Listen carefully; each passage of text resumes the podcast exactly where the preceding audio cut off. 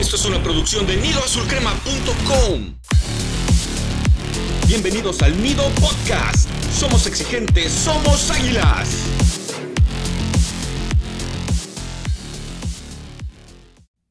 Hola comunidad azul crema, les damos la bienvenida al cuarto episodio de la quinta temporada del Nido Podcast, traído hasta ustedes por su página favorita, nidoazulcrema.com.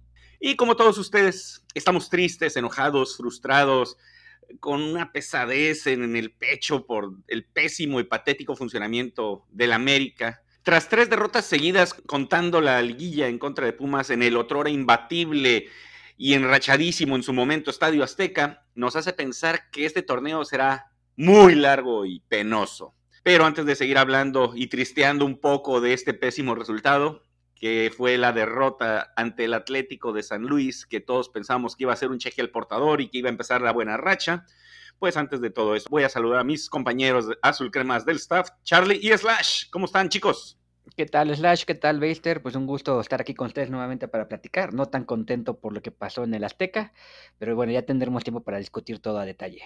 ¿Qué tal muchachones? Pues yo estoy súper contento porque mis planes siguen saliendo a la perfección, el equipo sigue sin caminar, faltan unas 5 o 6 fechas más para que empecemos a ver el potencial de este equipo, que aunque se meta a liguilla eh, vía repechaje, no me importa mientras llegue enrachado, así que de momento todo bien, yo estoy muy tranquilo y pues de eso vamos a estar hablando hoy y de muchas otras cosas muchachos. Parece que la única persona contenta con el actual América es Slash. Sabemos lo, raro que puede ser Slash en sus gustos futbolísticos, así que pues esperemos que tenga voz de profeta y las cosas mejoren en algún momento. Pero bueno, antes de empezar a hacer corajes con lo que fue este partido, vamos a hablar de las noticias. ¿Qué tenemos primero, chicos? Pues bueno, este, no solamente Slash es el único contento con el equipo, porque dicen que Emilio Carga lo está, pasó en la semana Cuapa, que hace mucho que no lo veíamos visitar las instalaciones, si no fuera para un evento de aniversario para festejar un título. Y según cuentan las personas que estuvieron ahí, que se habló fuerte con los jugadores, pero que ratificó a Santiago Baños en su, en su puesto. Y bueno, entonces, este, pues nos hace entender que está contento con el trabajo que está haciendo su mejor amigo Baños y que los jugadores pues quedaron tan espantados que hasta el San Luis les dio miedo. Pues yo creo que eso de hablar fuerte estuvo bien, pero el hecho de que haya respaldado el trabajo de Santiago Baños echó todo a perder, así que pues, ¿qué tanta seriedad se le puede dar un regaño si solapas y alabas el trabajo de uno de los principales responsables? Pues yo como siempre he dicho, muchachos, Emilio no tiene que hacer nada en Cuapa si no quiere, si le da flojera, si le queda lejos, no lo sé. Lo que tiene que hacer es poner gente capaz eh, a dirigir a su equipo y es precisamente donde está fallando él cree que con ir y su presencia y hablotear va a conseguir algo cuando el América lleva podrido ya un buen rato. O sea, las decisiones que se han estado tomando pues, han estado lejos de ser lo que necesita el equipo y ahora cree que como mago con su pura presencia de, ay, acuérdense que aquí exigimos el campeonato. O sea, eso lo puedes decir por teléfono o una grabación de WhatsApp, les mandas un audio y ya. O sea, lo que Emilio necesita es dar golpes de timón importantes y no estar aparentando que le importa a su equipo. O sea, si no quiere ir a Cuapa, que no vaya, pero que ponga gente capaz. Así es. Pero bueno, no todo es malo en Cuapa, hay algunos aspectos positivos y de eso nos va a hablar Slash. Pues sí, en el único equipo que aparentemente está a la altura de, la exigencia que tiene esta institución, pues es el América Femenil, que ganó 3-1 a Cruz Azul, un buen partido. Empezaron perdiendo, pero con un penal ahí polemicón como esos que me gustan a mí, más polémica es el penal y que lloriqué todo mundo mejor. Katy Killer empató el partido, eh, el segundo fue de Cassandra Cuevas y el tercero un golazo de Scarlett Camberos. Entonces la femenil hasta ahora marcha como segundo de la tabla con 13 puntachos y su siguiente encuentro es con la Fiera, con el León, que era, la verdad no sé si en femenil es igual explosivo que, que en primera división con el equipo varonil, pero seguro va a ser un buen agarrón porque ya saben que enfrentar al América siempre hace que todos saquen esta energía extraña, como a Zambuesa, pregúntenle a Zambuesa contra el América da los partidos de su vida, nada más sale el América y sus equipos se van al demonio, pero contra nosotros es, es el Dios, entonces supongo que algo así será en la femenil, pero no lo puedo asegurar porque pues no estoy viendo tanto los partidos.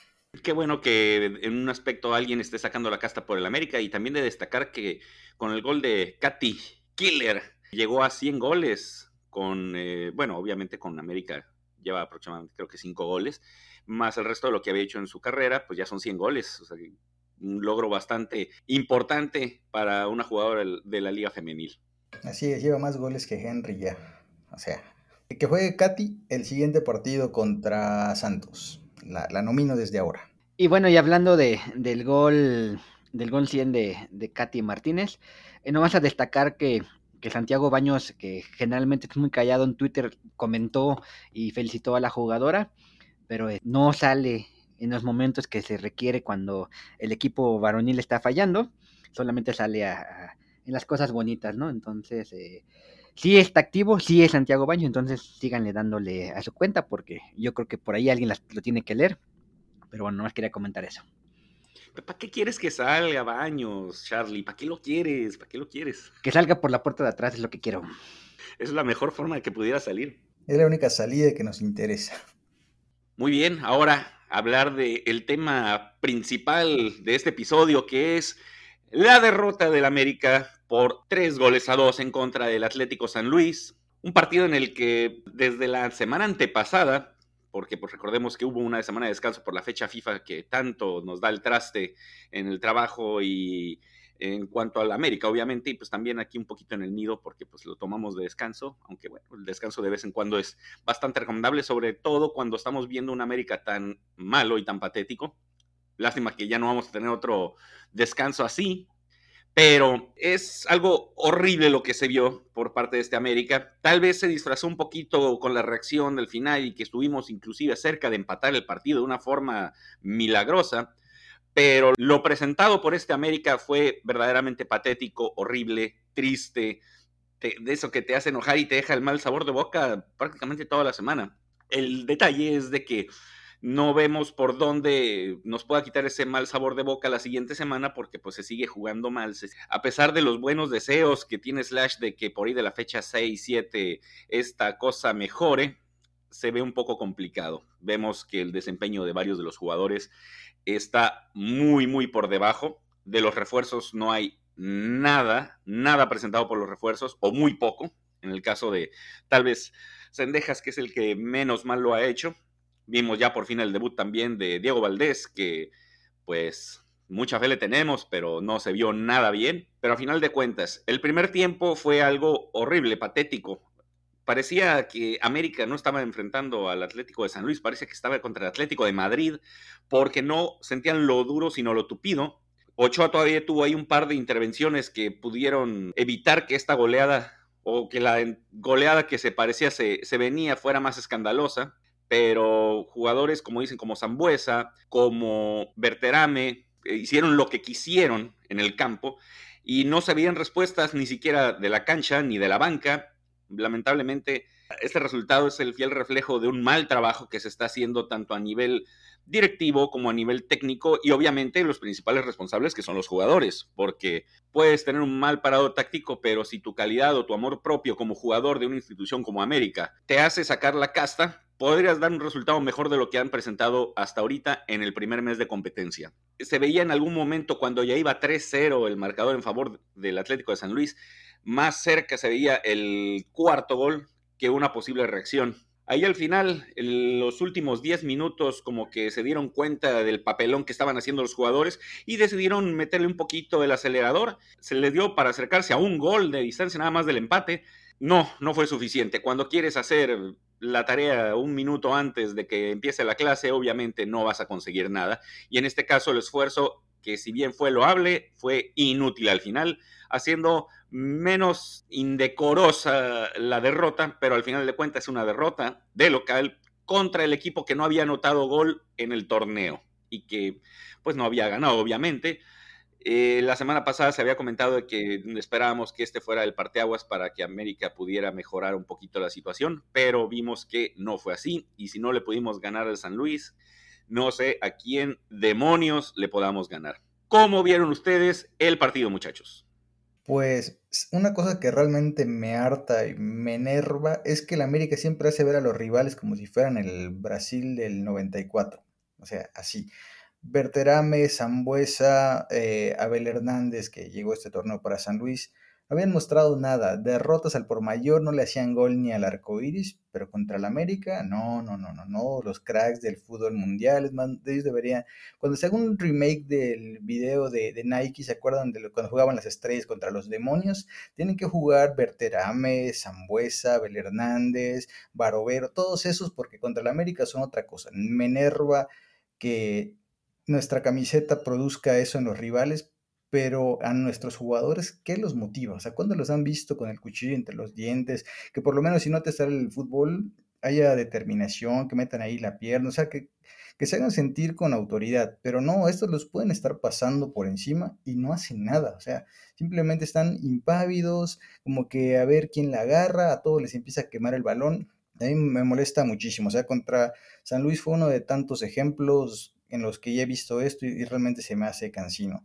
Y otra cosa que me, se me hace también muy fastidiosa es que el América, eh, o sea, los rivales ya saben cómo jugarle al América, es me encierro atrás y los contragolpeo. Sé que sus defensas son malísimos y se sabotean solitos y así, o sea, como saben que el América no tiene jugadores tan desequilibrantes, es muy fácil nulificarlos eh, amontonándose en el fondo. Y saben que el América es débil si lo agarras de contra. Entonces, el San Luis se aplicó.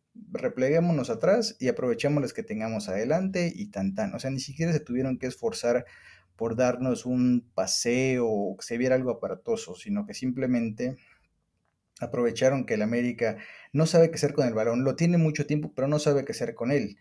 Y ellos que tienen jugadores que pueden ser mejores o peores, pero por lo menos tienen carácter. O sea, se les ven las ganas de vencer al América y aprovecharon los espacios y adiós. O sea, para mí esa fue un poco la lectura del partido. El América nunca supo qué hacer con el balón y San Luis cuando lo tuvo siempre tuvo clarito cómo atacar para hacer daño. Entonces, no sé si en el América no estudian a los rivales o creen tanto en el juego propio que se olvidan del rival y les quieren jugar a todos igual y todos ya nos tomaron la medida. Entonces, si el América no se reinventa, pues la vamos a seguir pasando mal, muchachos yo quisiera ser eh, un poco puntual en algunas cosas. Estoy de acuerdo con lo que comentan. Y criticábamos mucho la gestión de Miguel Herrera porque decíamos que no, no había reacción cuando se iba perdiendo y que siempre jugaba igual, no importaba si era el San Miguelito de, de Panamá o era las Chivas o era Pumas, siempre era el mismo parado y está cayendo Solar en lo mismo, no cambia de su 4-3-3 y aún perdiendo no hace ningún cambio se le cayó todo su planteamiento cuando el gol cayó en el minuto 5 y no hubo ninguna modificación. Hubo cambios hombre por hombre en el segundo tiempo y no pasó nada. Ya hasta el final, cuando iban perdiendo 3-0 y quedaban 5 minutos y expulsaron a Layun, el equipo tuvo que, variar porque faltaba un jugador. Y no me extraña que saliendo Layun, que tuvo un partido terrible, se hayan hecho dos goles, ¿no? Creo que estaba sobrando Miguelito, que además se echó un berrinche de niño chiquito, que ojalá le den cinco partidos para que no deje de estar fastidiando la mitad del torneo y bueno, nada más quiero comentar. El torneo pasado yo muchas veces dije que se veía cierto trabajo táctico y que tal vez los jugadores no lo estaban entendiendo o no tenían la capacidad para hacerlo. Pero el juego contra San Luis, y, si ustedes este, también lo vieron, el 80% de los tiros de esquina los hicieron cortos. Se las tocaban entre ellos, entre dos jugadores y no pasaba nada. Y la única vez que lo hicieron largo fue un centro de Reyes que terminó en el segundo gol, porque lo pasó, o sea, ni siquiera llegó al área, ¿no? Se la mandó al San Luis y ahí empezó el, el segundo contragolpe. Otro que ya me tiene súper fastidiado es la necesidad de poner a Reyes de delantero. Reyes no es delantero, o sea, no puede ser que ya esté jugando de, extremo izquierdo cuando lo trajeron para cubrir la banda izquierda. Fue antes muy eficiente, tuvo un trabajo complicado con Zambuesa, medio cumplió, pero Reyes vino para esa posición, no vino a jugar de extremo izquierdo, o sea, no puede ser, la verdad ya estoy harto de ver a Reyes de delantero cuando no es donde debe de estar. También, como comentas, Slash, es increíble que Zambuesa a sus 49 años sea mejor que Fidalgo y que sea mejor que Roger Martínez. puede ser que nomás lo haga contra el América. No creo, la verdad es que creo que Zambuesa todavía, tristemente para nosotros, es mejor que nuestros jugadores y es mucho mejor que Fidalgo y la que ustedes saben que a mí eh, yo era de los que defendían a Fidalgo, se me hizo terrible su partido, corriendo por todos lados, haciendo berrinches, hasta se tacleó con el, con el árbitro, por Dios, nunca había visto una jugada así, este, que volteando y salió, y salió peor eh, Fidalgo, o sea, así de guango está que el árbitro se paró luego, luego y Fidalgo hubo que meter las asistencias. Nada más, y ya para, para terminar este, el segundo gol de San Luis, ya comenté que pensó de un tiro de esquina. Estaba intentando recordar cuándo había sido un, me había tocado ver un gol tan ridículo en contra de nosotros. Por ahí me acordé del gol de, que ya lo comentamos, que siempre aparece en los, en los top 10 de los mejores goles de la liga, el de que le hizo Toluca en alguna ocasión a la América. Pero bueno, ese era el Toluca multicampeón, ¿no? Lo cerró eh, Cardoso ese gol, que sí fue humillante, pero creo que el de contra San Luis es más humillante aún porque te lo hizo el San Luis y eh, fue terrible, o sea, eh, entró caminando, o sea, ni, en la cascarita de la cuadra ves un gol así. Inclusive es ridículo porque pues, los centrales quién sabe dónde estaban, porque no llegaron a cerrar. Todavía le sirven el balón eh, a Abel Hernández ya sin portero ni nada, se da el tiempo de pararse, voltear si viene alguien, voltear a ver si no le van a marcar fuera de lugar o algo y tranquilamente mete la pelota y en ningún momento llegó un defensa siquiera para estorbarle o asustarlo o hacer nada. Fue así de patético, fue, un gol de, de cascarita del sexto año contra el tercero de Kinder, así se vio. De hecho, viendo la repetición de, de ese gol, se ve cuando, Jordan Silva se da cuenta de lo que acaba de pasar por esa mala recepción que hizo, se queda parado, es así como que no, no le pasó por la mente que Ochoa pudiera sacarla o que algún rebotito por ahí o un mal control hubiera sido suficiente para que él regresara a tapar como, sea, pero se quedó parado el tipo. Entonces, es una de esas cosas que dices, ¿dónde está el amor propio de, de estos personajes? O sea, no tienen, no tienen, o sea, les vale todo. Al final, la quincena llega completa si cometen error o no, que, todos sabemos que el fútbol es un deporte de, acierto y error, sí, pero cuando la riegas por lo menos intenta retroceder, que fue lo que le pasó a Cáceres, Cáceres perdió un balón estúpidamente y en ese recorrido hacia atrás lo terminaron empujando y se destruyó el hombro. o sea, esa debería ser la actitud correcta, ya la regué, por lo menos intento recuperar el balón o estorbar al rival.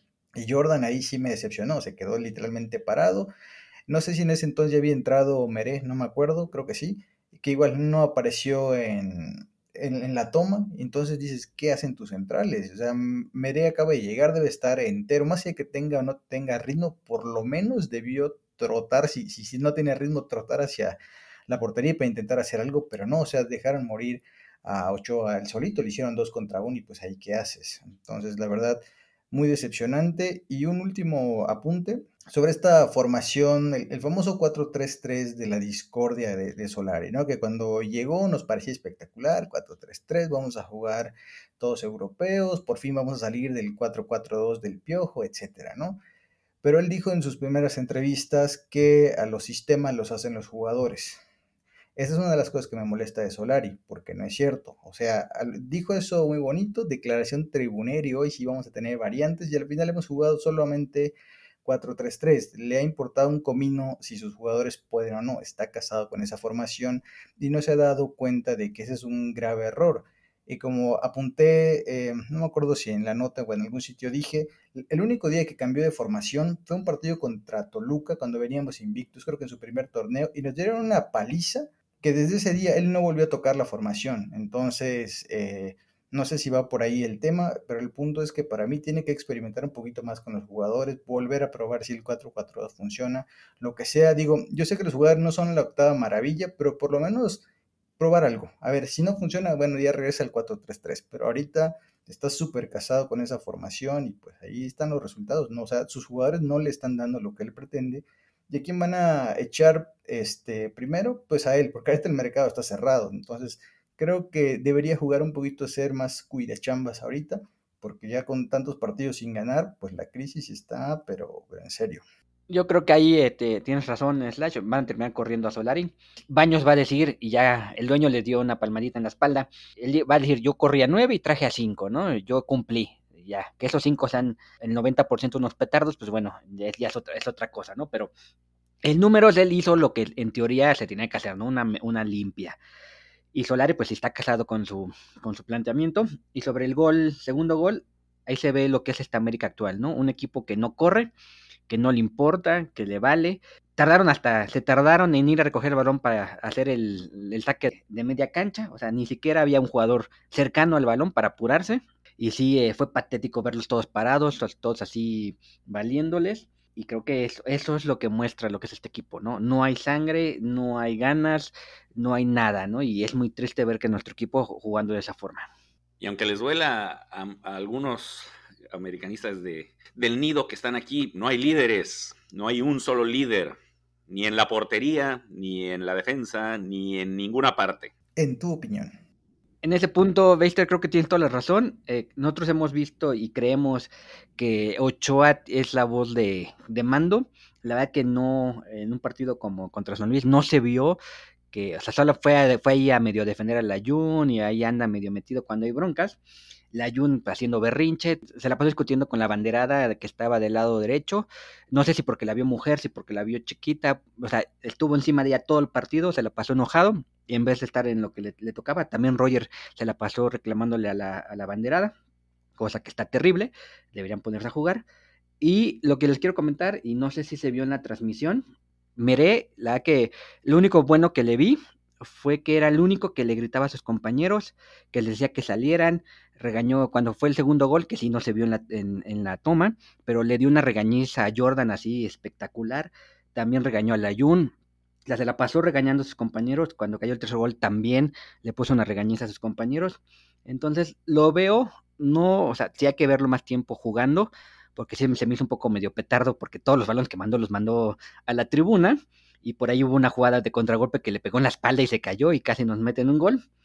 Pero lo único bueno que le vi fue eso, que no le tuvo miedo a sus compañeros, que no le tuvo miedo a Ochoa, que no le tuvo miedo a Henry, ni a Roger, también le, le pegó un par de gritos a Roger. O sea, todo el mundo le estuvo regañando y ya cuando iban 3-2 y que estaba el equipo encima, él era el que estaba ordenándole a todo el mundo que subiera, dónde pararse el que quedaba atrás, mandó Ochoa al ataque. Entonces, puede ser que tengamos un elemento no muy bueno eh, con los pies, pero bueno, por lo menos alguien que grite y no tenga miedo de gritarle a sus compañeros.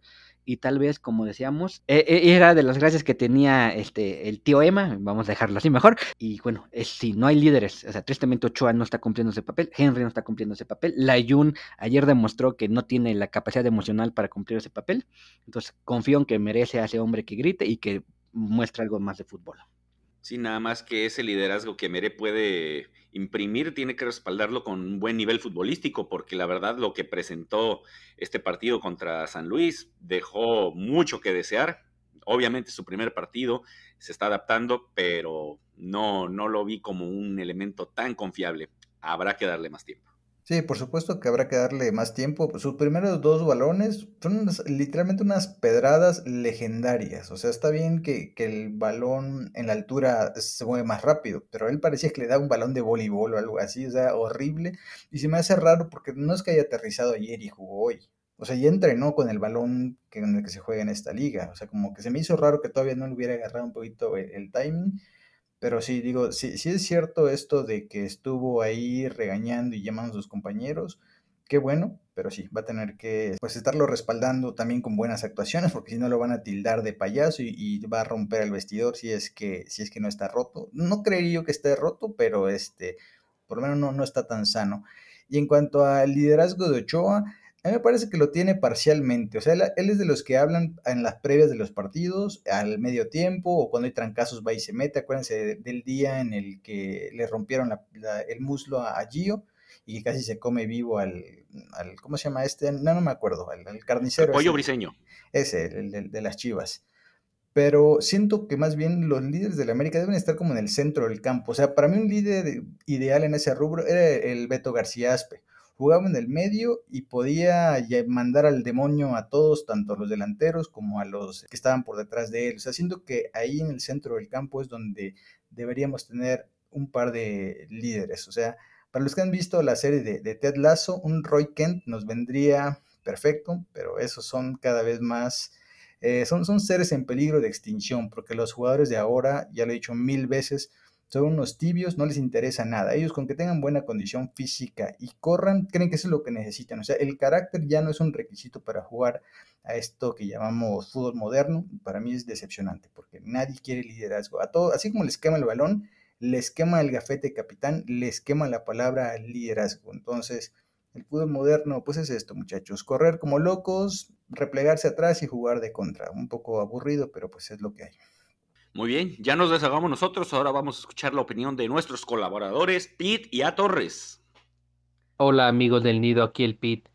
La verdad es que el juego contra San Luis fue verdaderamente desastroso, pero la verdad es que ha sido consecuencia de ya de mucho tiempo de venir así. Esto no es de ahora, no es sorpresivo. La verdad es que desde ya la época de Miguel Herrera se veía este equipo apático, este equipo sin ideas, este equipo que la verdad no inspira nada. Hay que recordar que la final del clausura 2019 se llega más por corazón que realmente por fútbol y precisamente por eso se pierde al final del día, porque les faltó un poquito más. O sea, el, segundo tiempo todavía yo lo recuerdo como de los peores de, de ese torneo, pero bueno, Solari y cuando llega y empieza a tapar, empieza a maquillar mucho eso con los resultados y los triunfos, pero el funcionamiento siempre dejó mucho que desear y ahora pues no está alcanzando. El equipo no parece que se haya reforzado del todo bien, ahí Diego Valdés puede ser lo mejor, pero lo demás la verdad es que tiene mucho, mucho trabajo. Las salidas pues eran importantes, pero sin esas llegadas no se, no se puede aspirar a mucho. Parece que el primer semestre del 2022 estará básicamente perdido y habrá que esperar qué decisiones se toman. Yo creo que es el primer que tiene que irse Santiago Baños y el nuevo presidente empezar a trabajar con Solari o ya buscar nuevo entrenador. Un saludo. ¿Cómo están amigos de Nido Podcast? Los saluda Torres. Pues qué se puede decir después de este ridículo espantoso, maquillado al final por un par de goles con el ADN americanista, ¿no? Este ADN de a veces dramatizar los partidos en los momentos finales pero ese par de goles no, no tapa en nada la basura de encuentro que, que tuvimos en el Estadio Azteca. Cuando te marcan un gol antes de 10 minutos en cada uno de los tiempos, pues te habla de una desconcentración terrible. Y arriba, pues bueno, al margen de ese par de goles, como le llaman en el, en el deporte estadounidense, los garbage points, ¿no? Eh, estos goles de, basura que cayeron al final. Al margen de eso, pues terrible, terrible lo de Roger Martínez, terrible lo que pudo hacer Henry Martín. En fin, ha sido una temporada que apenas va iniciando, sí, pero que nos ha dejado, que nos ha dejado varios golpes en la cara. Y los que faltan, ¿eh? Porque viene una temporada larguísima. Vienen un par de encuentros contra Santos de Torreón, que tampoco ha tenido una para nada buena temporada. Ese partido será como visitante. Y el encuentro que debemos contra Mazatlán, también como visitante. Después de lo visto en los tres primeros encuentros de la temporada, esperemos como obligación, como ese, eh, esa obligación que te da el americanismo, pues por lo menos obtener cuatro de esos seis puntos. Solari tuvo toda la fecha FIFA para trabajar, no se vio absolutamente nada. Y pues tengo una pregunta, ¿a qué carajo fue Emilio Acuapa? A decirles, hombre chicos, no importa, no importa, lo están haciendo bien, lo están haciendo bien. Caramba, qué terrorífico, qué terrible. Saludos muchachos. Ya que escuchamos el desahogo de nuestros colaboradores, Vamos a hablar de nuestro línea por línea y vamos a empezar con la portería, que por alguna razón me la pusieron a mí.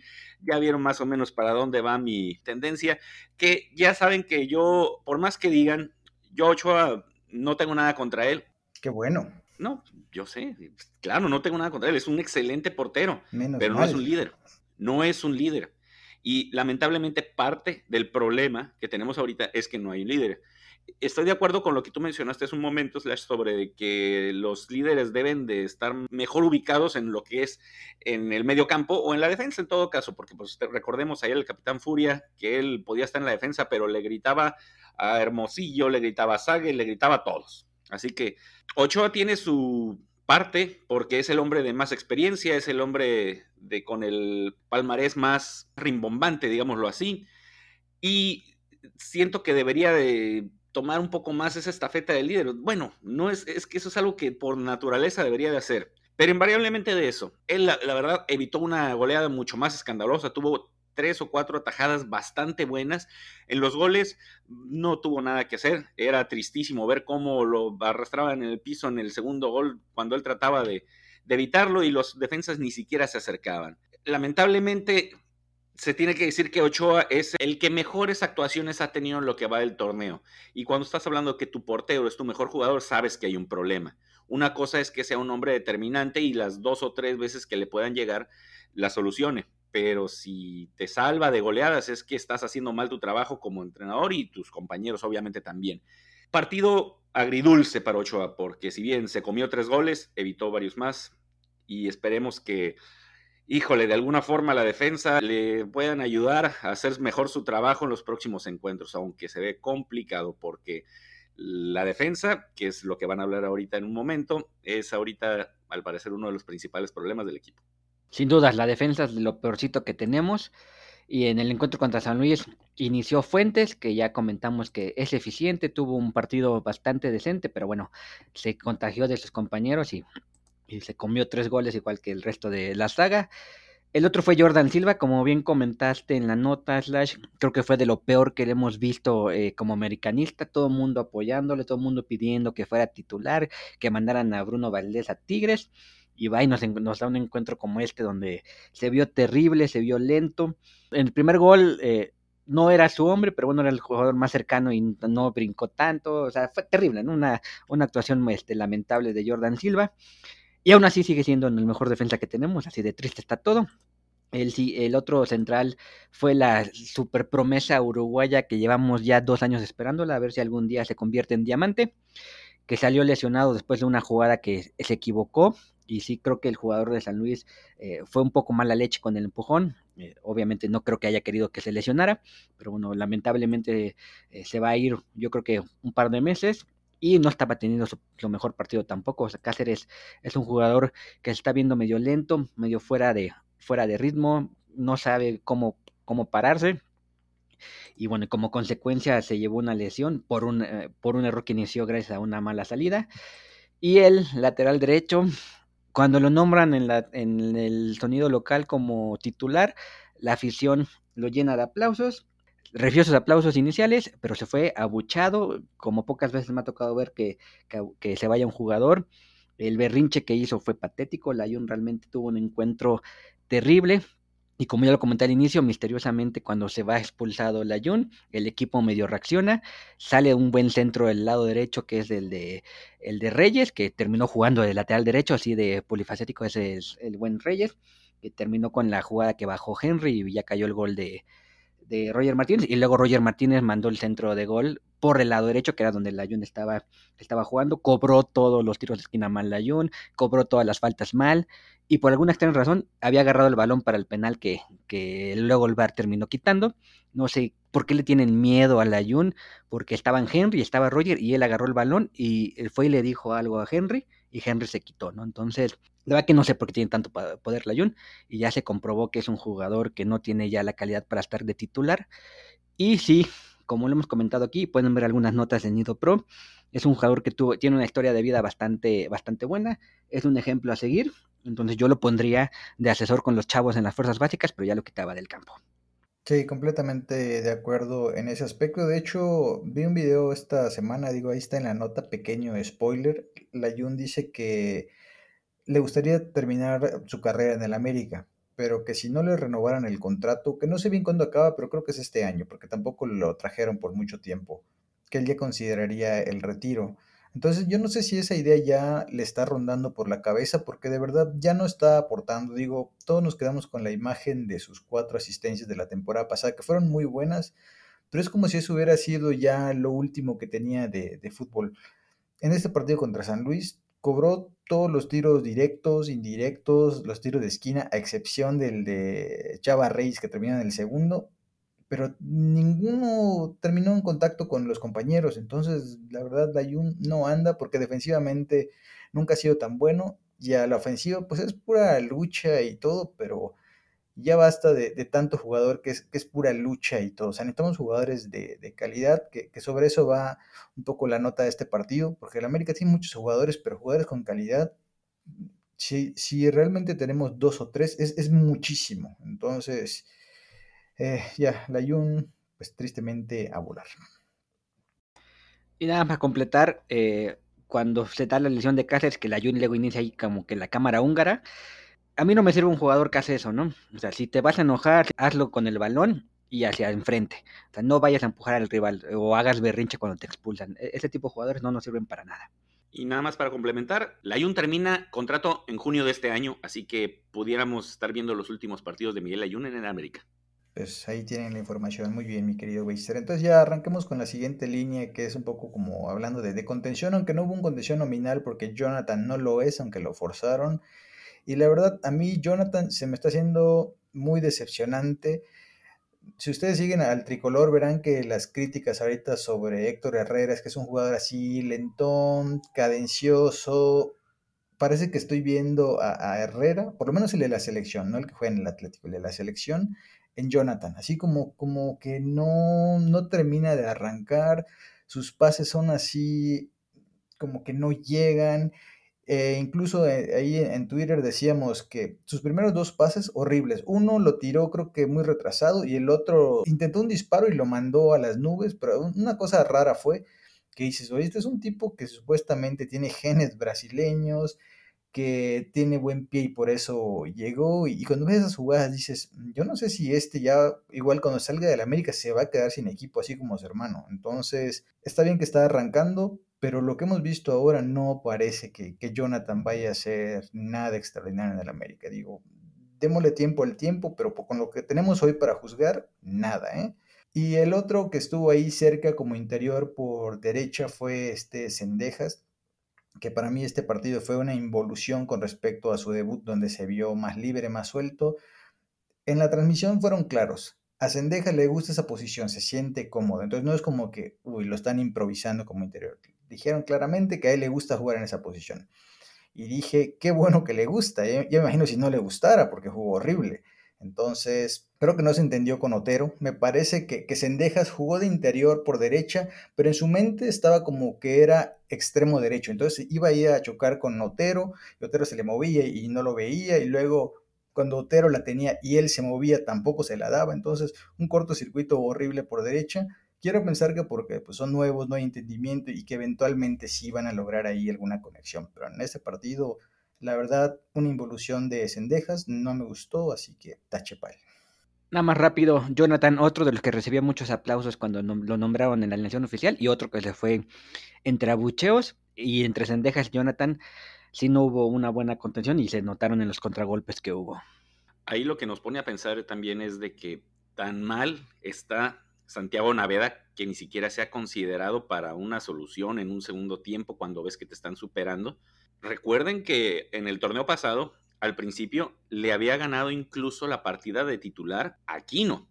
Si no fuera por esa desafortunada lesión que tuvo en el partido contra Puebla, si no me equivoco, Naveda ya era el titular. Ya se supone que ya está recuperado al 100% y ni siquiera lo toman en cuenta para hacer un cambio. Tan mal quedó después de esa lesión que ya no lo consideran y prefieren experimentar con Jonathan Dos Santos en la contención, es preocupante, la verdad, porque sabemos que Santiago Naveda era uno de los elementos más interesantes venidos de la cantera y que era un prospecto para cuando virtualmente se fuera a vender a Aquino al fútbol europeo que tanto sonó, que ya teníamos su suplente listo y de casa, y ahora ni siquiera lo vemos ni un minuto jugar. Es preocupante y esperemos que sea cuestión de adaptación y que lo estén esperando a que se recupere al 100% para volverlo a ver, porque si no sería una verdadera lástima que se desperdicie un talento como el del joven Santiago Naveda. Hablando de, elementos borrados, digo antes de que ya continuemos con, con, los ofensivos, en la transmisión dijeron, no sé si se notó algo en el estadio, Charlie, que cuando se lesiona Cáceres, como que Bruno empezaba a calentar o a prepararse para entrar y que se quedó sorprendidísimo y enojado cuando Solari llamó a Meré. Entonces, eso significa que igual Brunito está tan borrado como aparentemente está borrado Naved, que, espero que no sea el caso, pero digo, no estamos ahí, no sabemos cómo está Naved y tampoco el América es muy comunicativo en ese aspecto. Pero aparentemente el paraguayo Valdés sí está liquidado. De lo que se pudo ver desde la tribuna, Meré siempre fue la primera opción, ¿eh? O sea, no, eh, Bruno no sé si se enojó o no, pero sí, desde que pidieron las asistencias, Merece quitó la, casaca de, calentamiento y ya estaba listo. Entonces sí, creo que Bruno Valdés ya se convirtió en la cuarta opción. Y creo que nadie sorprendió que metieran a Meré, ¿eh? la verdad. O sea, aparte de que queríamos ver qué es lo que podía ofrecer, a mí por ningún momento me pasó por la cabeza que fueran a meter a Bruno como primera opción. Sí, es que la verdad, por, ratos parece que Bruno no está en el plantel. O sea, como que esos juegos que ya no te acuerdas que siguen hasta que, lo enfocan. Dices, ay, este güey todavía sigue aquí. Y con, Bruno me pasó así, como que yo ni me acordaba. O sea, todos ya sabemos que el recambio y futuro titular debe ser Meré. Entonces, sí, sí fue un poco raro eso, pero bueno, ya, ya nos dijo Charlie que pues por lo menos desde la tribuna siempre se vio que Mere era el bueno para entrar. A lo mejor luego a Bruno podemos incluirlo en esa saga de... Y este jugó en el América, por lo menos porque ya no nos acordamos que estaba aquí. Así es. Y bien, en la siguiente línea, que también pecó por su ausencia o inoperancia, que es la línea ofensiva del medio campo, tenemos al triduo de Zinedine Fidalgo, que todavía tienen esperanzas ahí de que, quiera, de que pueda hacer algo, a Juan Otero y a Salvador Reyes, que la verdad, pues ya mencionamos que Salvador Reyes, pues por alguna extraña razón se le está poniendo más adelante de lo que nosotros hubiéramos esperado y pensábamos que iba a estar, que si bien ha sido una verdadera solución al ataque, no en este partido obviamente, no es como para que si, para que pongas a tu lateral ya como extremo. O sea, si ves que como lateral izquierdo te está funcionando y te está ayudando en la ofensiva, pues bueno, manténlo ahí y pon a otro ofensivo ahí con esa función nominal. Pero pues son cosas que únicamente Solari entiende y lamentablemente pues él es el que manda en esos aspectos y pues nosotros no tenemos más que aguantarnos y quejarnos aquí en el Nido Podcast. Pero pues poco, poco de Salvador Reyes, aunque al final pues sí tuvo su participación en el primer gol, bueno, que derivó ahí en una serie de pasecitos entre Henry Martín y Roger Martínez que terminó empezando el intento de remontada que al final pues sabemos que no, no sucedió. Pero sí, no, no hemos visto la mejor versión todavía de Salvador Reyes, a pesar de que pues es también de los más constantes en lo que va este torneo, pero eso no es decir gran cosa en una América tan triste y tan inoperante. Tenemos también entonces a Fidalgo, que también yo siento que lo fueron utilizando como un interior por izquierda, pero con más libertad de moverse por eh, ahora sí que todo lo que es lo largo de la banda y pues no hizo absolutamente nada.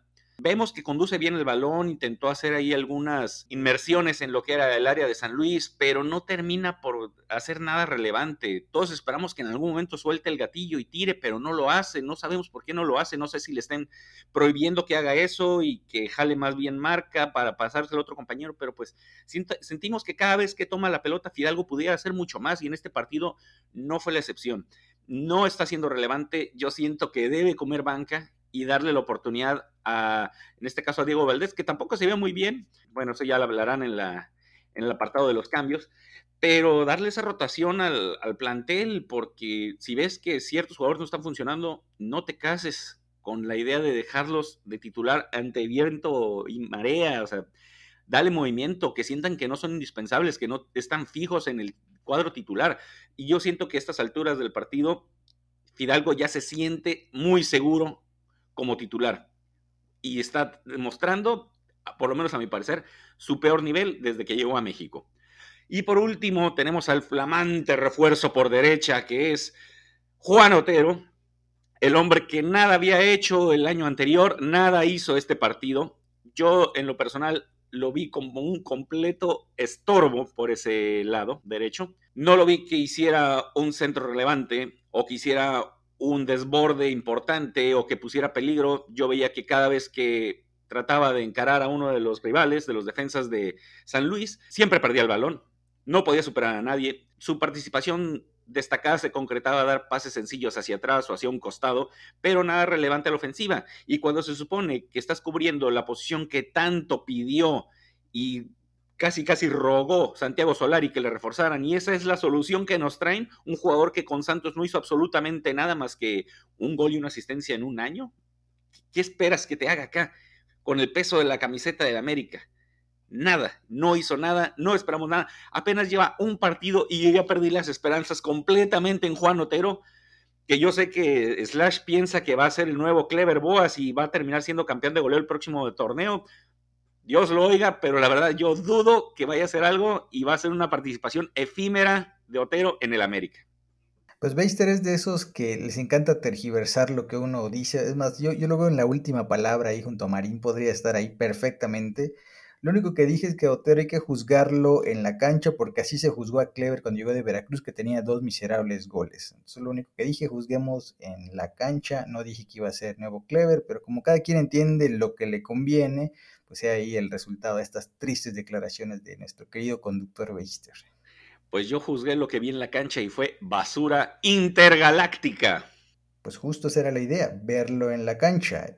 Con Otero me parece que el tipo todavía no sabe quiénes son sus compañeros. O sea, hace una semana estaba entrenando con Caixinha y esta vez le dijeron, ahora vas a jugar en el Azteca. Yo creo que levantaba la vista y decía, a ver qué camiseta traigo, la amarilla ahí. Y en ese tiempo perdía. O sea, la verdad, eh, decepcionante, pero bueno, todavía es fecha uno para él. Entonces vamos a, darle cinco minutos más de tiempo a ver qué trae. Con que empiece a jugar a partir de la fecha 10, como es mi plan, vamos a estar perfectos. Pues veremos qué pasa con los super refuerzos. Y bueno, a mí me toca hablar del último jugador titular, Super Roger Martínez, que ya ahí vi en Twitter que hay gente que empieza a decir que ahora sí, que fue de lo más destacable. Roger jugó 90 minutos basura, se la pasó en el, en el piso, se echó un clavadazo para un penal que claramente no era.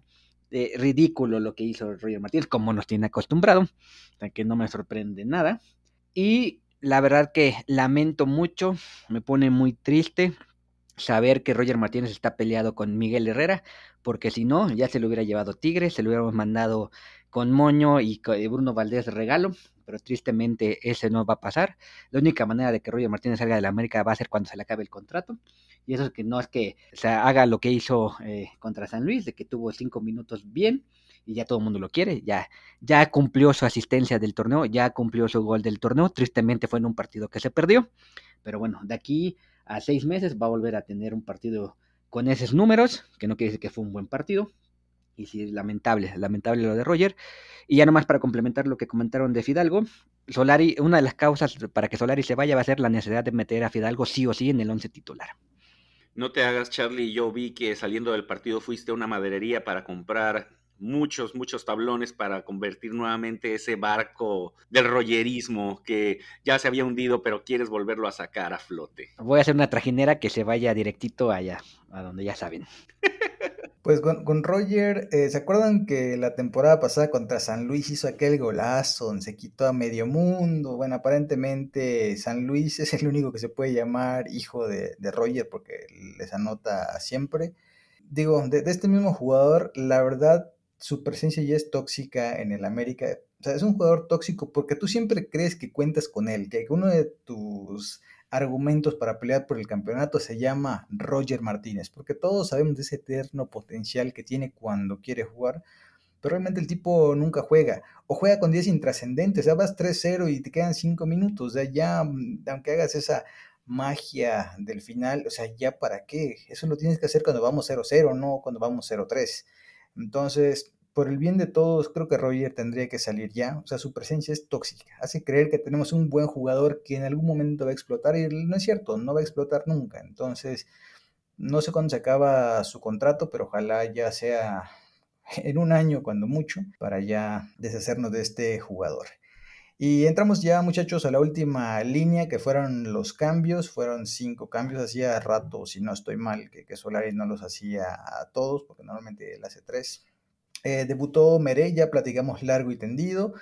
Se le ven cosas de liderazgo, pero va a tener que demostrarlo en la cancha y, y que le den un balón para que se lleve a su casa y ahí en su jardincito, que, que, practique cómo se mueve este balón, porque no puede estar pateándolo y que parezca un balón de, de voleibol. También debutó Diego, que aunque Beister no le quiso dar el mérito hace rato, él fue quien bajó el balón que centró Reyes para Henry, entonces fue un casi pase clave para limpiar un poco el, error que había cometido en, uno de los goles en contra. Entonces ahí quedó una pequeña pizca de lo que es capaz Diego, por aire y por tierra. Un crack. Qué cinismo, Slash, qué cinismo. Un crack ese muchacho, ya lo vas a ver, Mister. Entró Mauro Laines, es de esos como, como Bruno que platicamos hace rato que ni nos acordamos que seguía en el equipo. Pues bueno, Mauro Laines sigue en este equipo y entra y no te da un centro, no te da un desborde. O sea, todo lo que fue ese buen Laines cuando inició, que se acuerdan que pues sí desbordaba. De hecho, el primer gol del América en el torneo donde él debutó fue de él, en aquel buen contragolpe, buen gol. Y apoyaba a Fuentes y todos decíamos, bueno, el, mayor de los Laines, pues no será el hermanito, pero tampoco es un estorbo. Entonces no sé qué pasó, que de pronto es Laines ni nos acordamos de, este tipo. No ofreció absolutamente nada y Cholos muy contento con ese dinero que, que les regalamos pues ya pudieron reforzarse con el Montesinos este que también sonó para la América, se llevaron a Ibarra y ahí armaron un cuadro bastante decente, mientras que nosotros nos tenemos que fumar a este jugador. Otro que entró, eh, Henry Martin. Henry Martín, perdón, porque a él no le gusta que le digan Martín, sino Martín, pues creo que fue el único cumplidor en este partido. Entró eh, una asistencia para Roger y se marcó un gol y como fue suplente, bueno, al suplente lo metieron para intentar ayudar y bueno, cumplió dentro de, lo que cabe, de los pocos que, pudo llevar a cabo su misión que era ayudar a la ofensiva. Y también entró por último el intrascendente de Richard Sánchez, que a mí es un jugador que me fastidia con su, eterna apatía, es un jugador que no se le ve sangre, absolutamente de noche su partido, así que ya no gastemos más tiempo en él, muchachos, no. No pasó nada, realmente el único que cumplió de los que entraron fue Henry, y pues un poco tarde, pero bueno, tampoco es como que vamos a, despreciar su, esfuerzo en, pues por lo menos para acercarnos y hacer un poquito más decorosa una derrota, si es que una derrota contra San Luis en el Azteca puede ser decorosa en alguna ocasión. Nada más para complementar lo que mencionaba hace ratito sobre Roger Martínez, tenemos año y medio de Roger todavía, así que termina en junio de 2023 creo que superó a, Saritama en esta longitud de contrato. Saritama me acuerdo claramente que le dieron cinco años. Parece que a Roger le dieron cinco y luego otros cinco, no, no sé. y antes, antes de entrar a villanos y héroes, este, nomás quería hacer un comentario que se me pasó cuando empecé a hablar de Merey. ¿No se les hace que es así como eh, de película gringa, de esos de series de, deportes, donde hay un jugador que siempre es el más grandote y que le queda el uniforme así como que, como que corto y desde medio torpe? Así se me pareció Meré. En la tribuna se ve que es el más alto de todos y se ve un poquito más, más tosco, pero se me figuró así como que ese elemento medio torpezón que tienen todos los equipos de películas gringas que eventualmente logran ganar. Esperemos que, que sea el caso. Pues a mí me pareció Meré no sé si está bien físicamente, no sé si también es la televisión, que siempre dicen que la televisión engorda a la gente. Yo en la toma con el primer Zoom no lo vi así tan fitness como, como los demás, pero no sé, no sé si es un tema de, de, óptica, vamos a llamarlo. O sea, ya, ya lo iremos conociendo. Sabemos que con Solari no juegan los que estén faltos de forma, entonces por ahí igual fue el televisor, pero falta validar eso pues ya veremos, igual a lo mejor eh, cuando le entre a la gastronomía mexicana cambia radicalmente su fisionomía.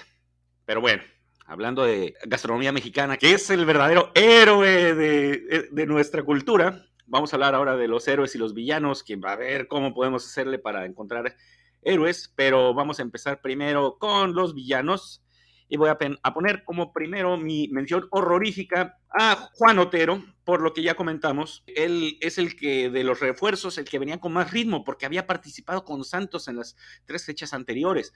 Así que por cuestiones físicas no le podemos perdonar nada. Y la cuestión es de que fue tan intrascendente tan poco profundo y completamente relevante. O sea, no hizo nada, no puso un centro, no puso un pase clave, no tiró a portería, no hizo nada, nada la verdad, sabemos que no, no podemos esperar gran cosa porque es un jugador que ni siquiera en Santos lo estaban ya considerando como un elemento importante.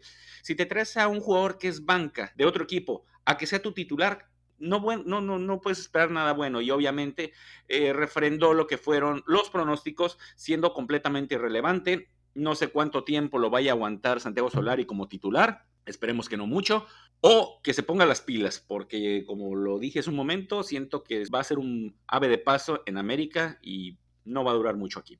Y el villano del partido va a ser obviamente Miguel Layún, no solo por su irresponsable, aunque también eh, yo, yo sé que Miguel Layún no es un tipo malintencionado, pero el tipo de pisotón que le dio al jugador de San Luis, pues no era para pasarse por alto y era entendible que lo expulsaran, pero la reacción que tuvo de berrinche, como comentaron hace un ratito, es algo que no le había visto no solo a Miguel Ayuno, a un jugador de primera división, hacer tanto berrinche, decirle de cosas a la, a la afición, patear balones, patear todo lo que se le atravesara. Muy mal Ayun, desconocido, sabemos que es un tipo de carácter, pero un carácter bien dirigido, no, no hacer pataletas y berrinches. Y a estos berrinches se lo añadimos a la mala tarde que tuvo, pues obviamente lo dan como el villano del partido. Todos sus centros fueron malos, cortos la gran mayoría. Estuvo cerca de hacer un golazo en un tiro libre que cobró por el lado izquierdo, que pasó rozando la portería, pero lamentablemente pues no entró. Fue lo único bueno, lo único positivo que hizo ahí. Bueno, además de tal vez este, defender al caído Sebastián Cáceres en su momento, pero siento que una actuación para el olvido. Y el problema es de que, pues con la expulsión de Layun, tenemos lesionado a Jorge Sánchez y también tenemos lesionado a Emilio Lara, que son los elementos que pueden cubrir la lateral derecha. Vamos a ver ahora con qué va a experimentar Santiago Solari para el próximo partido. Va a experimentar con Reyes, porque así acabó el partido contra San Luis. O sea, y además Reyes juega de todo, entonces no hay problema. Pues bien, eh, ahí vamos a coincidir con la mención horrorífica, mi querido Beister, Juan Otero, decepcionante, no pasó nada con él, ya no vamos a seguir abundando. Y el villanazo del partido yo se lo voy a dar a Rogero, porque si bien hizo este gol y dio la asistencia, eso no me sirve cuando vamos 0-3, me sirve cuando vamos 0-0. Se supone que es el jugador, el distinto, yo lo pedía como 9 y, ahí es donde vemos que a veces los aficionados sugerimos mucho, pero no, no vemos lo que el técnico ve en el día a día. O sea, uno piensa en Roger, falso 9, tiene movilidad, se puede crear sus propias jugadas. ¿Qué pasó con Roger?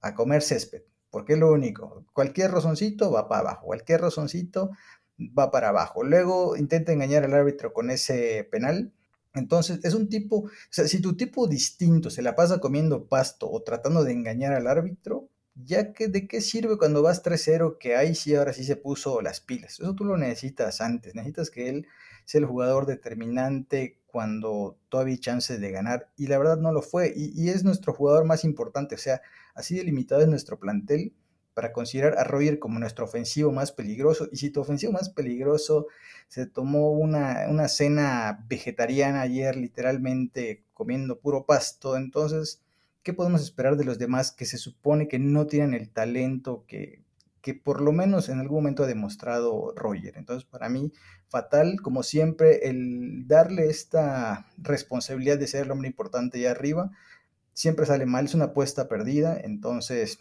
Roger no puede jugar más de nueve. Ya vimos que su posición tal vez está por derecha, que es cuando te da tus dos, tres partidos decentes por torneo. Pero como centro delantero no la arma, yo opinaría y sería de la idea de descartar ya esa idea. Roger no es nueve, nunca lo ha sido, nunca lo será.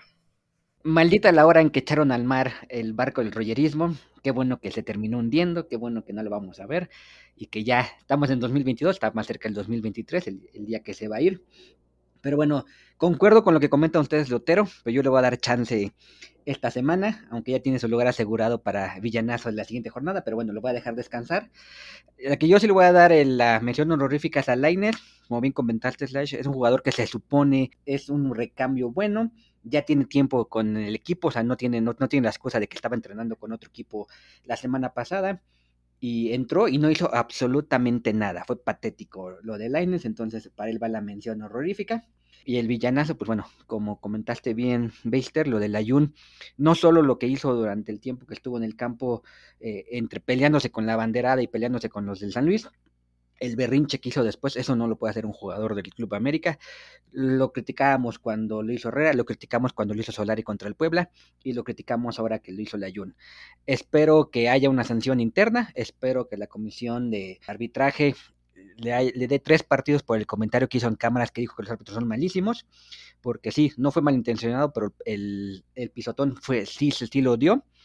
Y el berrinche que hizo fue, no había visto yo un berrinche ni cuando jugaba en la liga satélite hace muchísimos años y que no éramos muy buenos que digamos y perdíamos mucho, pero aún así este, ninguno de mis compañeros ni yo mismo nos enojábamos tanto. Muy bien, ahora nos vamos con los héroes o los antihéroes o los menos malos, como le quieran llamar, vamos a ver qué se puede hacer.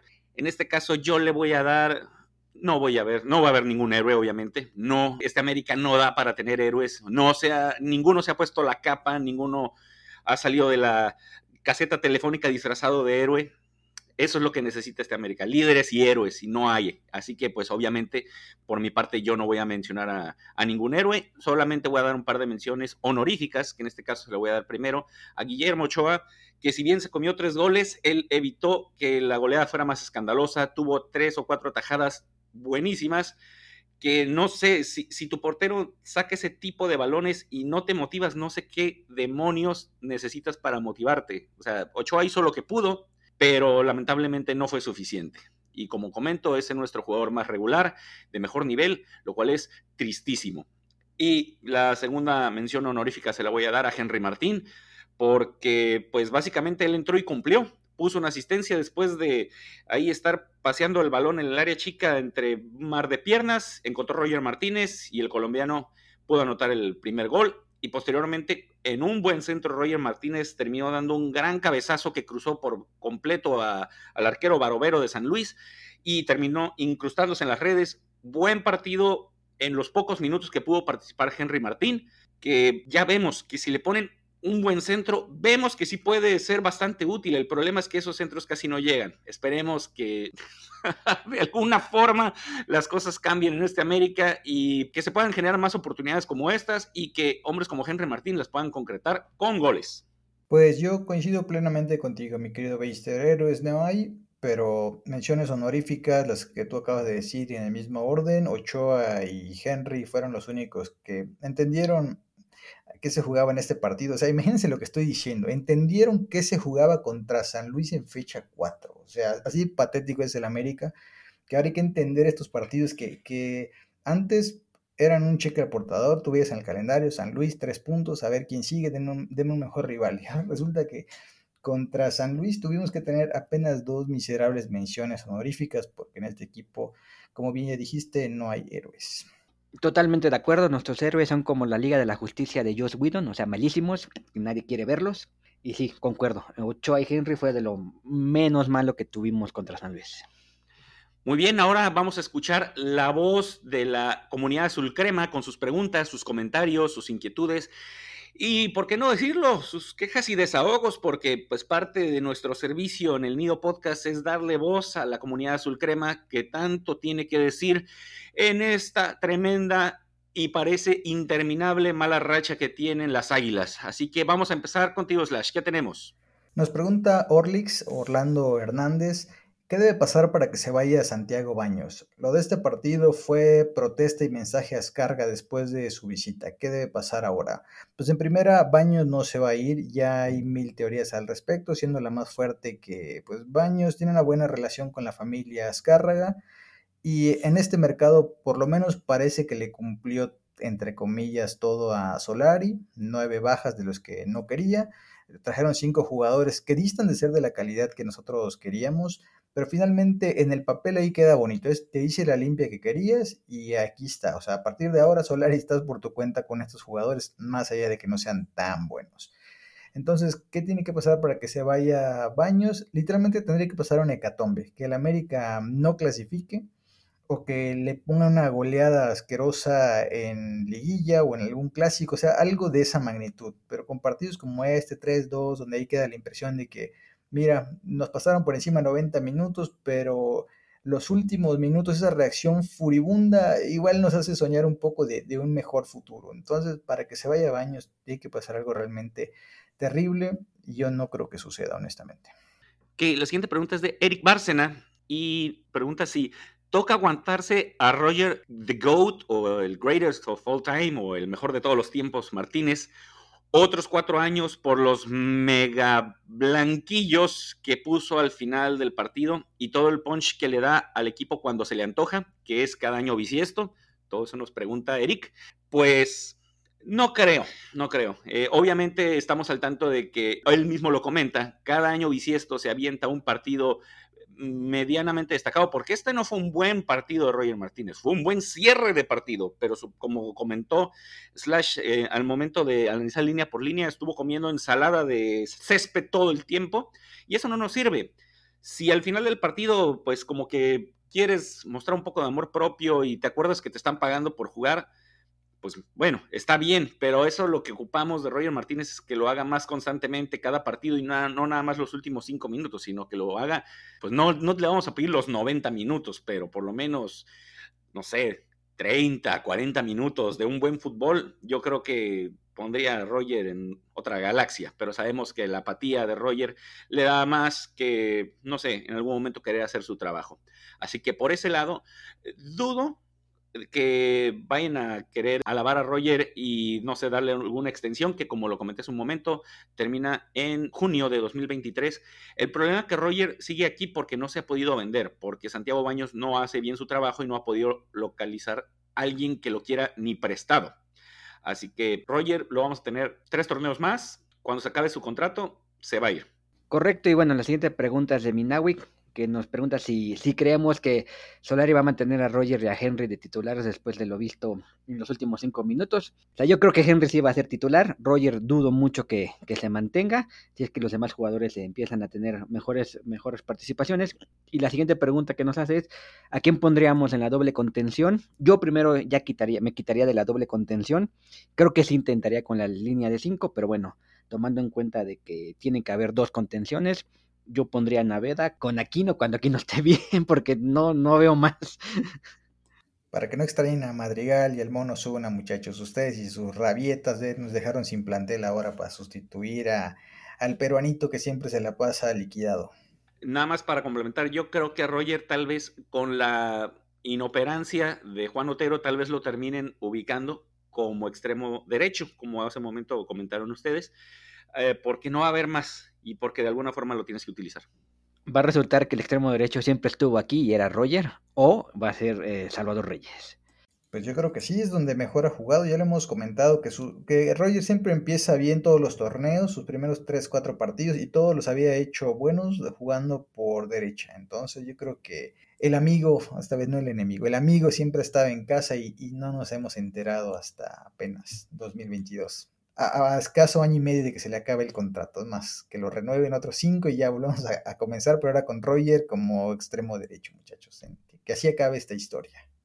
A ver, y hablando de, más historias, tenemos, bueno, vamos a, conjuntar tres comentarios en uno, de, de, Juan Carlos Barreda, de Omar y de Hammer Alemán, que sus preguntas van enfocadas a, a, lo de la crisis. O sea, nos pregunta si estamos en una de las crisis de los últimos años, o sea, una de las peores quiénes son candidatos para sustituir a Solari, quién debe llegar, qué creemos que va a pasar con el equipo. Entonces vamos a ver, eh, de las peores crisis de los últimos años, yo siento que desde 2018 para acá el equipo no ha estado funcionando y lo vimos en los últimos torneos de Herrera donde no jugábamos a nada.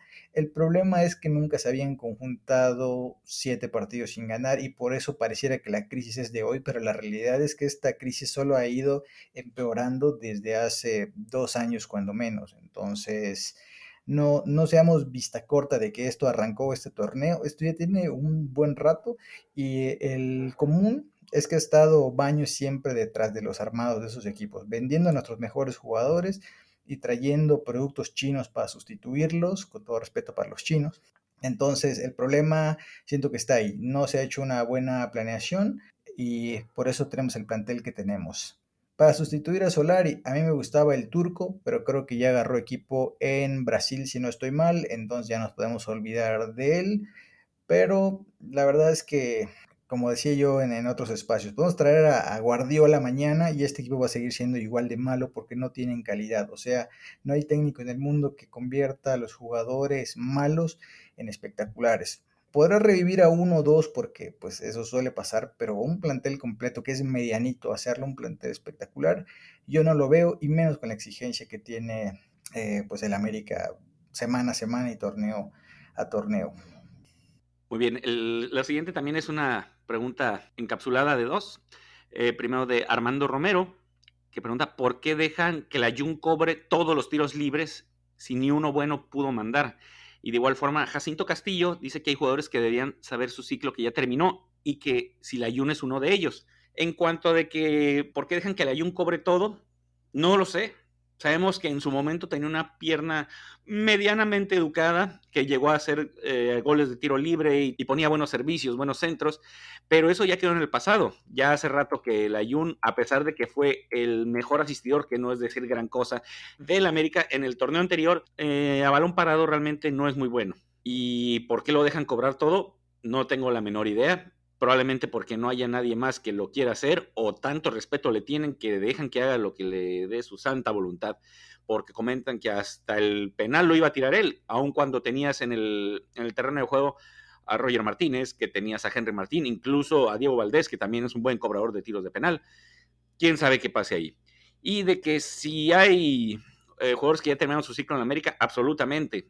Ya hay varios como Bruno Valdés, como Roger Martínez, el mismo Miguel Ayun, y unos que con un partido ya terminaron su ciclo, como Juan Otero, pero no sé, a lo mejor hay que darle el beneficio de la duda a este último, pero no, no se ve que pueda ofrecer gran cosa. Pero los jugadores que sí ya tienen mucho tiempo, también Richard Sánchez o incluso Sebastián Cáceres, ya son jugadores que ya no deberían de estar, ya dieron lo que tenían que dar o incluso nunca lo pudieron terminar de dar, pero son jugadores que ya no deberían estar. Se necesita más sangre nueva y diferente a la que está ahorita. De acuerdo contigo, Beister, y la siguiente pregunta es de Javier Patiño. Dice, ¿por qué nada cambió en, las últimas dos semanas? Pues nada cambió porque fue el mismo parado eh, táctico, son los mismos jugadores petardos, es el mismo entrenador necio. Entonces, no, o ¿cómo vas a cambiar si sigues haciendo exactamente lo mismo semana tras semana? No importa que tengas tres meses, tengas seis meses, tengas una semana para prepararte, si sigues haciendo lo mismo, pues pasará lo mismo, ¿no? Y como lo comenté cuando Pumas nos eliminó, Pumas lo quiso más, San Luis ahora lo quiso más. Desde la semana hubo declaraciones de los jugadores de San Luis que decían, vamos a ir a la Azteca y vamos a dar un golpe en la mesa. Y aquí decían, bueno, pues va a ver si ahora sí, tal vez, o sea, lo quieren, lo van a obtener. Y en el América pues se está trabajando igual desde hace ya varias semanas, varios meses. Sí, y aparte los refuerzos, pues acaban de llegar, o sea, hay que dejar que la formación, cuando veamos la alineación, veamos a los cinco que llegaron. Entonces, cuando veamos eso es cuando podemos pensar ya en cambios. Mientras tanto, pues siguen jugando los mismos a lo mismo, entonces, pues, ¿qué, va a cambiar en, ese aspecto, no? y hablando de cosas que, que tampoco cambian, nos dice Ivette Rodríguez. Estos jugadores tienen blanquillos y sangre en las venas. Ya lo he mencionado igual en mil espacios estos jugadores de hoy, pero no, no es solo los del América. Es en general en el fútbol moderno ningún jugador tiene tanto blanquillo ni sangre. Todos son correlocos, están al 100% físicamente. A ellos pides correr, pero no les pides que lideren una batalla. Entonces con jugadores así la verdad que, si alguien no se encarga de solventar el trabajo, ellos no lo van a hacer. Entonces, en la América son muy buenos como la Jun para estar reclamando fuera o para darse de empujones, pero lo que uno quiere es ver carácter y determinación en conjunto con fútbol dentro de la cancha. Y eso ninguno de ellos lo tiene, la verdad. Bien, el siguiente es una pregunta, comentario de Porro Moreno 22.1 que de hecho ya, eh, no sé si fue el mismo que lo mencionó en el episodio anterior o, es alguien que está coincidiendo, que se pregunta que si esta va a ser otra temporada como aquel 2008. Y ya en su momento es preocupante porque este inicio es horrendo, es horrible y, y pues sí espanta un poco, queda en ridículo, aunque la diferencia es que en aquel 2008 teníamos incluso problemas de descenso. Ahorita no hay descenso, así que por ese lado no es tanta la presión aunque obviamente de hacer un papelón como en 2008, sí pudiera acercarse, aunque siento yo que en 2008 el plantel, si bien ahorita no es muy bueno el que tenemos, el de 2008 era muchísimo inferior. O sea, había muy poco talento. Ahorita también hay poco talento, pero hay jugadores que pueden dar más de lo que han dado hasta ahorita. Además de que los refuerzos em, no se han terminado de adaptar al equipo o al sistema de Solari es muy temprano para decir eso. Dudo yo que lleguemos a un nivel tan bajo como lo fue 2008, pero estos jugadores están como que queriendo dar pelea por llegar a algo así. Esperemos que no, que no se repita un papelón como ese. Eh, dudo mucho que se vuelva a repetir algo tan terrible como 2008. Y ya para cerrar esta sección, voy a mandar unos saludos a personas que tuvieron ahí el tiempo de comentar algo en la cuenta oficial. Y bueno, saludos a Mloco al descubierto, que, me da gracias su nombre, un saludo. A Fer, a Alejandro Camacho, a José Manuel Ramos, a John Ramos, que no sé si sean hermanos, parientes, pero bueno, y al buen César Izazaga, que siempre está pendiente de nosotros. Un saludo a todos ellos, gracias por seguir comentando y seguir participando con nosotros. Muy bien, con esto vamos a dar por terminado este episodio del Nido Podcast. Agradezco a toda la comunidad Sulcrema por seguirnos semana a semana o quincena, dependiendo si tomamos un breve descanso o no.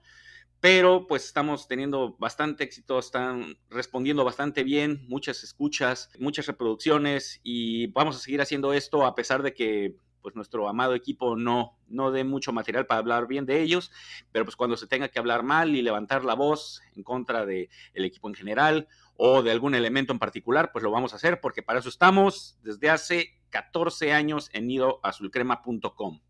De igual forma agradezco a mis compañeros del Nido Staff por estar aquí. Charlie, muchas gracias. Muchas gracias, Baster. Muchas gracias, Slash. Como siempre, un placer platicar con ustedes, deshogarnos de lo que vimos. Y antes de cerrar, quisiera por favor invitar a, a todos nuestros escuchas que vayan a, nuestras redes sociales. Como ya lo comentamos en el episodio pasado, hay cosas que están ahí que no, que no están en la página como tal. En el Twitter, que es arroba nido crema, se pueden ahí platicar con, con el buen Slash y con el resto de nosotros, especialmente durante el partido, ahí estamos comentando. Y en Facebook estamos como nidoazulcrema.com. Y bueno, pues ya esperemos que el siguiente partido hablemos del primer triunfo de la, de la temporada. Dios te oiga, Charlie, Dios te oiga. Y pues muchas gracias a ti también, Slash, por estar aquí. Gracias muchachos, otro buen episodio, entretenido. Dudo que el próximo partido sea nuestra primera victoria, que vamos de visita contra Santos, que, ya no van a tener a, a, Diego, pero todavía tienen a Gorriarán, entonces a ver qué tal nos va contra el famoso reverendo alegría, señor don Pedro Caixinha. Y también invitar a, la comunidad a que se suscriban y nos apoyen en Nido Azul Crema Pro. Ya saben que Nido Azul Crema es una web que ahorita está libre de anuncios porque nos gusta que, o sea, entrar y poder leer sin distracciones, ¿no? Pero la gente que nos apoya es, es la que nos permite seguir haciendo estos episodios, seguir creando las notas de, que publicamos a lo largo de la semana. Entonces, si tienen dudas, prueben un mesecito, si no les gusta o, no es lo que esperan, que, no creo porque hay mucha gente ya que está muy contenta con el contenido, pues es muy fácil cancelar, es entrar ahí, un clic, cancelar membresía y listo. Entonces, agradecemos a todos los que nos han estado apoyando hasta ahora y queremos que lo sigan haciendo para que el Nido Azul Crema llegue muy fuerte a sus 15 años de vida el próximo mayo. Así es, y no lo vamos a lograr si no están toda nuestra comunidad Azulcrema junto con nosotros, entrando a nuestro portal de neosulcrema.com, así como participando en nuestra trivia de Águila Master en águilamaster.com. Sigan escuchando todos nuestros episodios y recuerden que somos exigentes, somos águilas.